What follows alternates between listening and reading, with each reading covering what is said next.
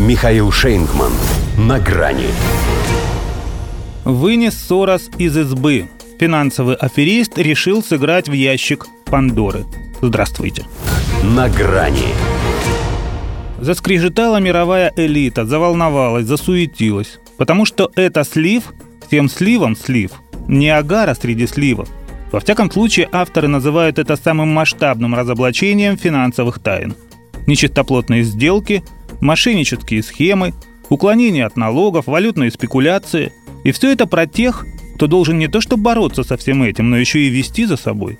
А они привели все туда же, в офшоры – эта история из Сирии никогда такого не было, и вот опять.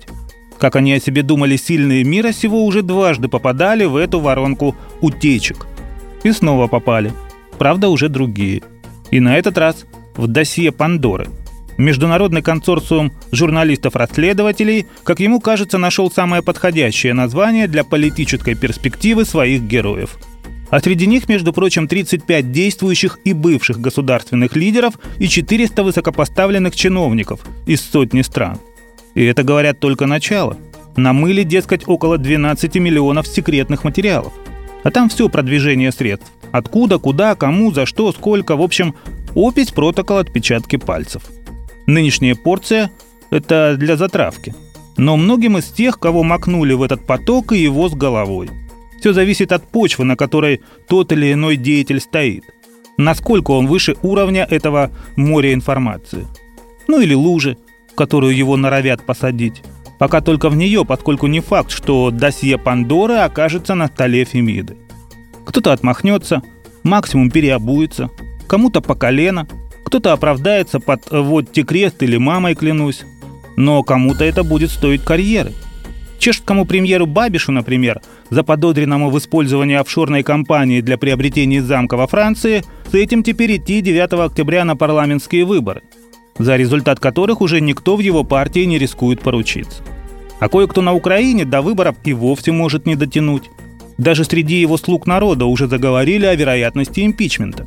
Хотя такой успех когда бы он еще попал в одну компанию с эмиром Катара, президентами Конго и Габона или латиноамериканскими правителями, если бы не его хитрые делишки, в том числе все с тем же Коломойским, от которого он вроде бы как открестился. И совершенно не должно смущать, что за всеми этими разоблачениями стоит некто Сорос. Это его фонд финансирует расследователей. Кажется, чья бы корова мычала.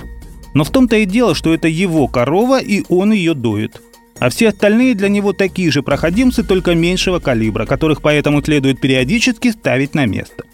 Для общества деноминированных человеческих ценностей это вполне нормально. Как говорил Иван Карамазов о взаимоотношениях своего братца Дмитрия и их общего папеньки Федора Павловича, нет ничего плохого, если одна гадина сожрет другую. Иное дело, что это тебе потом еще таких же заведет. До свидания на грани с Михаилом Шейнгманом.